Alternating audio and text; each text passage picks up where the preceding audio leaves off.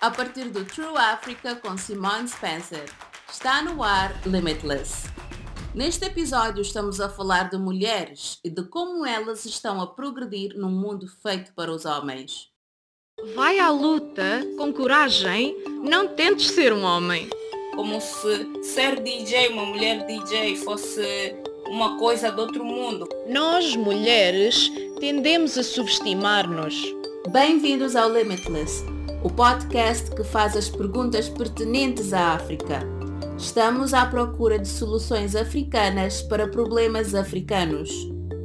Em cada episódio fazemos uma pergunta pertinente aos africanos a três convidados e, obviamente, eles nem sempre estão de acordo. O podcast Limitless é patrocinado pelo Departamento de Estado dos Estados Unidos da América e pela Fundação Sinfire. Como James Brown disse uma vez, é um mundo de homens. Mas neste episódio vou falar com três mulheres que não pensam que isso seja verdade. E elas estão a prová-lo, fazendo o máximo nas indústrias dominadas pelos homens. Tenho muitas perguntas para elas. Que desafios enfrentam? Como fazem ouvir as suas vozes no seu local de trabalho? E quais são os aspectos positivos de ser uma mulher nestas indústrias? Ouçam bem. Primeiro vamos falar com Linda Mabena Olacunjo. Ela é fundadora e diretora-geral do DLO Energy Resources Group, uma produtora de energia independente africana e gerenciada totalmente por mulheres. A empresa atualmente opera um dos maiores parques de África, do Cabo Norte da África do Sul. Energia energia verde que é tradicionalmente muito branca e masculina, como lidou com o fato de ser uma mulher negra a trabalhar com outras mulheres negras nessa indústria? É um desafio. Sim, queremos saber como. Ao longo dos anos, quando estás a construir a tua carreira, vou ser muito sincera, quando estás a construir a carreira, pagas as dívidas e segues a linha. Quando já construíste a carreira, defines os teus limites e dizes a tua opinião sem medo. Mas pense também que, enquanto negros e enquanto mulheres, tendemos a sentir-nos na obrigação. Há uma fala num filme que diz: Por que é que os negros e as mulheres têm de ser excelentes? Por que é que não podemos ser nós próprios? Um fardo extra de ser super bom e mega excelente e sem espaço para erros mas como disse, cresci na minha carreira, perdoo-me mais, aceito-me mais como ser humano. Mas ao mesmo tempo, esforço-me sempre por fazer um bom trabalho quando possível e penso também que a chave que me diferencia é que eu realmente quero ocupar lugares tradicionalmente reservados para pessoas que não se parecem comigo. É tão importante que vejamos representação, é importante ser não só um funcionário simbólico ou uma empresa simbólica e dizer, oh ótimo, somos geridos por negros. Quis garantir que as empresas geridas por negros estão envolvidas em inovação real, engenharia real e tecnologia real. É importante sempre ter paciência e fazer o trabalho, porque não vais aprender da noite para o dia. Eu conheço a geração mais nova, sou também millennial e eles são muito impacientes com o processo de aprendizagem. Mas é importante, se vais legitimamente administrar uma organização, que saibas tudo o que se passa dentro dessa organização. Assim, a DLO é uma empresa de produção de energia que é africana de propriedade feminina e independente. E, como líder, é capaz de conceber o seu próprio ambiente como é que isso muda a dinâmica e a forma como a empresa é realmente gerida? Lembre-se, não estamos a correr. Operamos no contexto de um país que acaba de recuperar de um dos piores regimes racistas do mundo, o governo do apartheid. Precisamos de ter em mente que as pessoas que tradicionalmente receberam treino em economia na África do Sul são homens brancos. Nós precisamos de lutar até para ter mulheres negras engenheiras, o treino e a certificação dentro da empresa. Tivemos de discutir com clientes para permitir que as nossas engenheiras negras pudessem liderar equipas. É como se os clientes, se não virem uma cara branca, acham que há uma falta de legitimidade no negócio. Tem sido um processo lento e é uma luta diária. Quais são as suas sugestões para as mulheres jovens que vão para indústrias dominadas pelos homens? Vai à luta com coragem, vai vestida para o papel, não tentes ser um homem. Sê quem és, vestida como quiseres, aparece como tu própria. Eu penso que quanto mais autenticidade e menos simulação, melhor.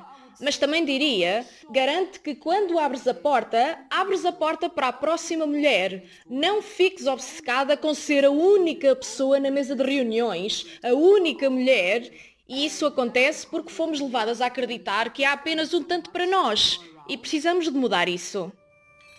A nossa segunda colaboradora é DJ Ellie, uma das maiores DJs de Angola.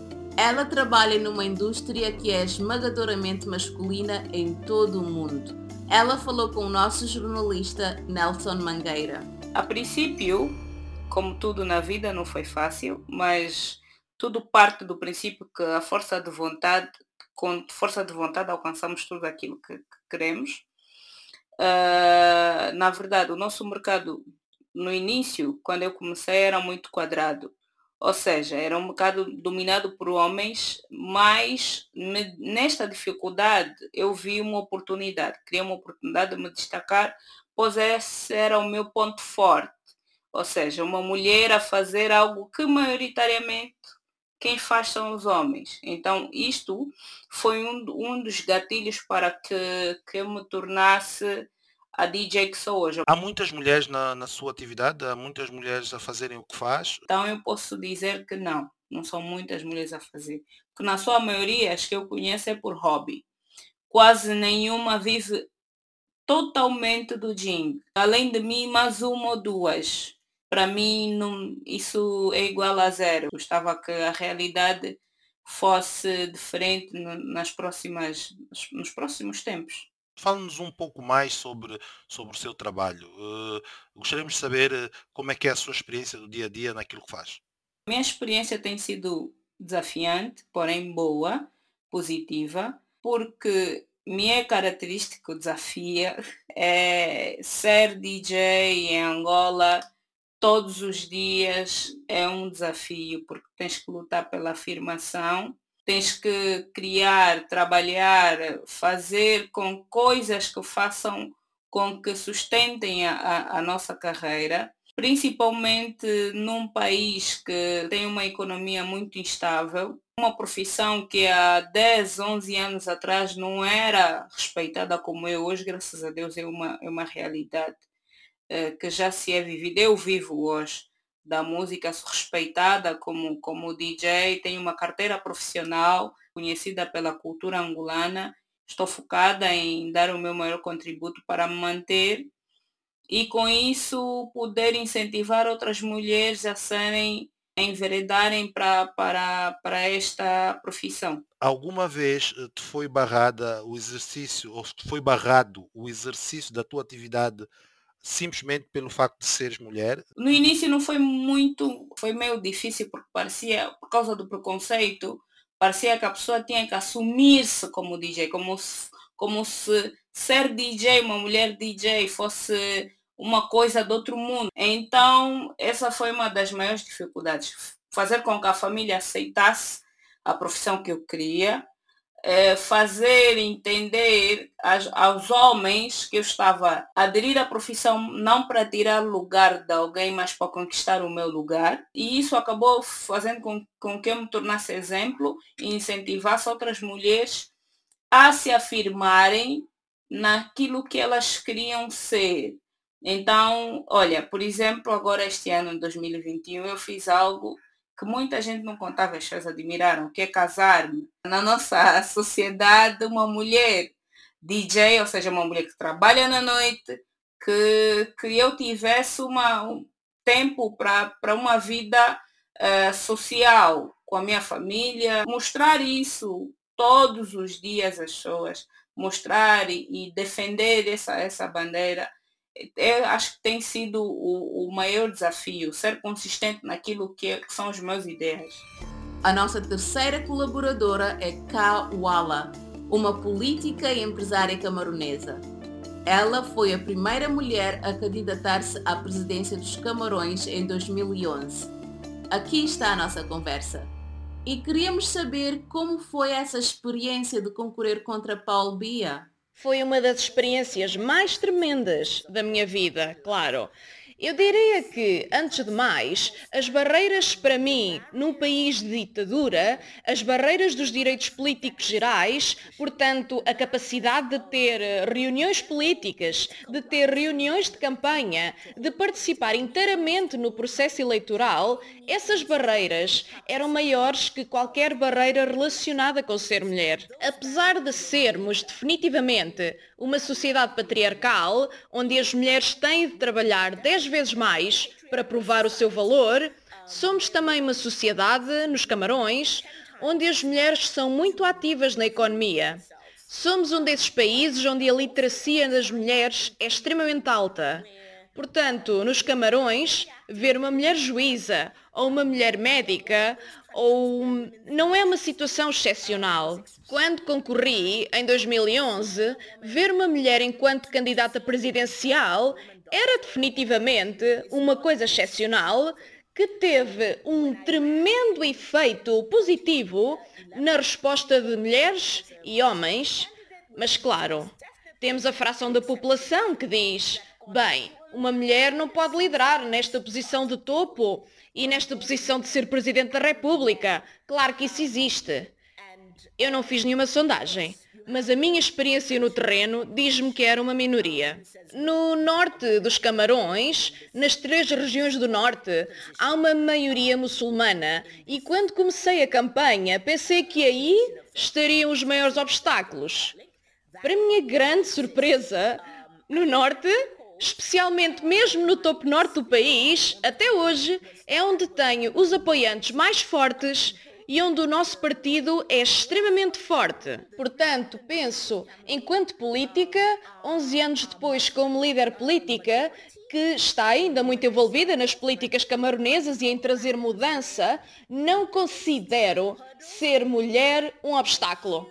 Mas sim, tenho de trabalhar mais tenho de provar o meu valor muito mais que os homens. Mas existe o reverso, onde a maioria da população vê uma mulher como diferença. Uma mulher representa diferença, representa mudança. Então, quais são as suas dicas para as mulheres jovens que estão a tentar entrar na política? As que querem ser a próxima Kawala, por exemplo? Eu daria um par de conselhos, que são os erros que eu fiz. Erro número um. Eu esperei. Então, a primeira coisa que diria é que não esperem, envolvam-se agora.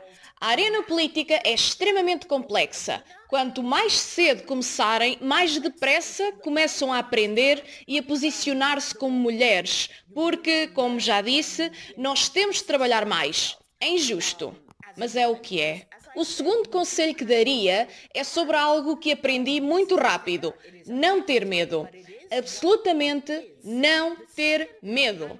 Nós, como mulheres, tendemos a subestimar-nos, tendemos a pensar de certeza que há alguém mais inteligente, alguém mais qualificado. Eu digo às mulheres, não há. Tu és absolutamente qualificada, és absolutamente a pessoa certa. Faz o trabalho de casa, encontra o que precisas, dá o passo em frente e envolve-te. Fiquei inspirada pelo otimismo destas mulheres e pela sua recusa em aceitar o status quo. Adorei ouvir os seus conselhos e eles ficaram comigo. E se eu fosse tirar uma única lição, seria o de Kawala. Não tenham medo. Obrigada por ouvir. Para saber mais, visite o site www.trueafrica.co/limitless-pt ou siga True Africa no Facebook e no Twitter. Junte-se à conversa com o hashtag LimitlessAfrica. Tem estado a ouvir o Limitless? Eu sou Simone Spencer. O podcast Limitless é uma produção da True Africa.